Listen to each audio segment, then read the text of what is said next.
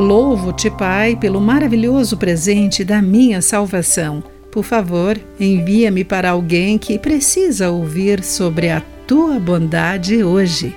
Olá, querido amigo do Pão Diário, muito bem-vindo à nossa mensagem do dia. Hoje vou ler o texto de James Banks com o título A Onda Suprema. As pessoas adoram fazer a ola. Nos eventos esportivos e shows ao redor do mundo, ela começa quando alguns se levantam e elevam suas mãos. Depois, os que sentam ao lado fazem o mesmo. O objetivo é fazer com que um movimento de fluxo sequencial funcione no estádio inteiro. Quando chega ao fim, os que iniciam sorriem e aplaudem e dão sequência ao movimento.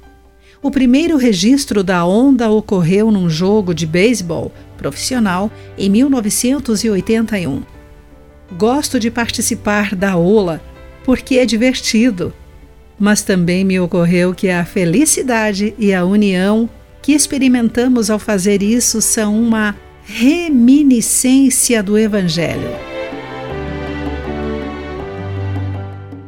As boas novas da salvação em Jesus, que unem em louvor e esperança os cristãos em todos os lugares.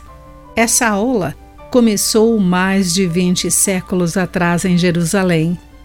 Ao escrever para os membros da igreja em Colossos, Paulo descreveu da seguinte maneira: As mesmas boas novas que chegaram até vocês estão se propagando pelo mundo todo. Elas têm crescido e dado frutos em toda parte, como ocorre entre vocês desde o dia em que ouviram e compreenderam a verdade sobre a graça de Deus. Colossenses capítulo 1, versículo 6. O resultado natural dessas boas novas é fé e amor, que vem da esperança confiante naquilo que lhes está reservado no céu. Somos parte da maior onda da história.